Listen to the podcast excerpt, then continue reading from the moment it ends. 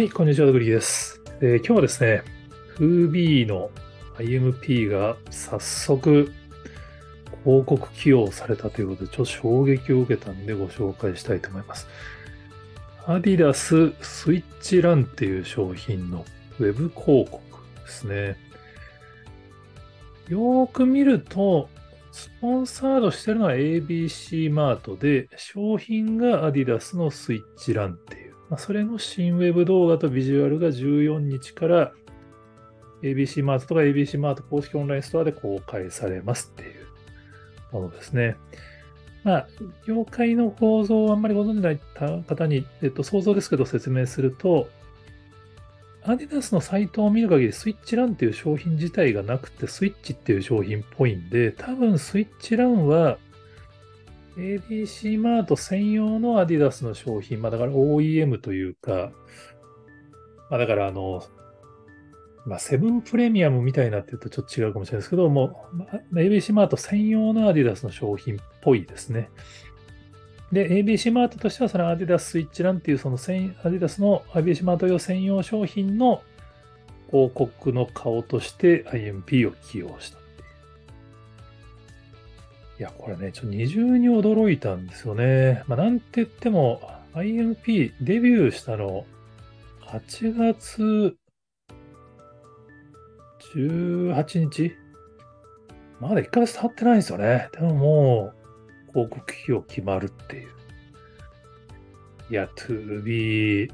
いいスタッフがいるのか、滝沢さんがやりたいなのかわかんないですけど、早いっすよね。僕、てっきり、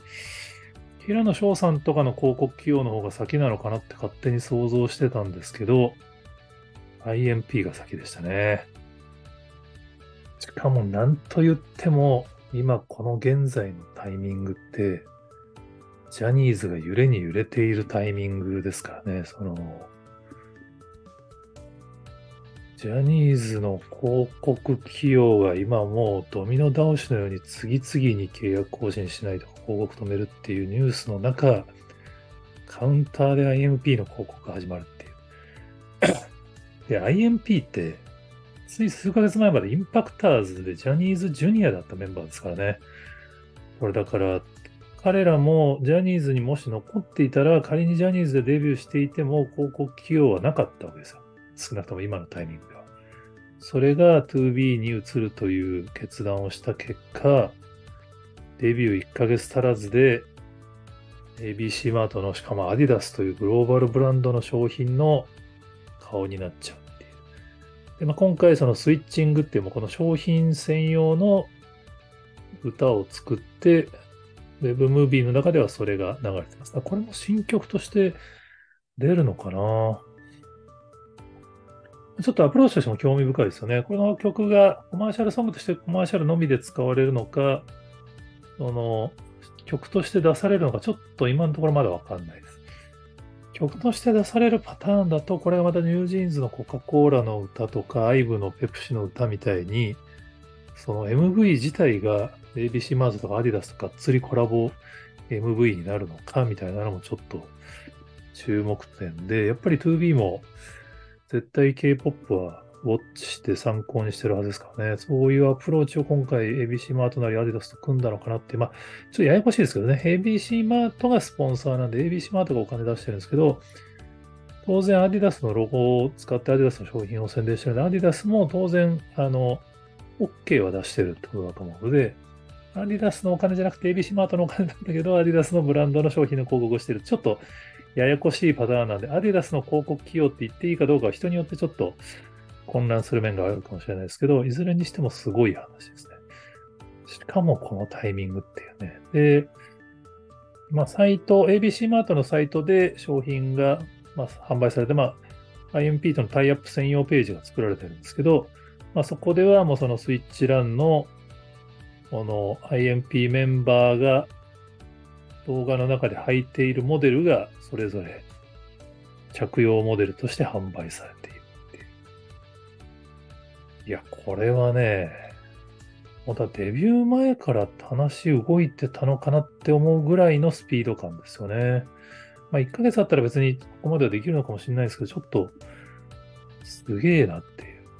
まあ、矢継ぎ早ですよね。8月18日デビューで新曲クルージンを出し、で、今回9月14日に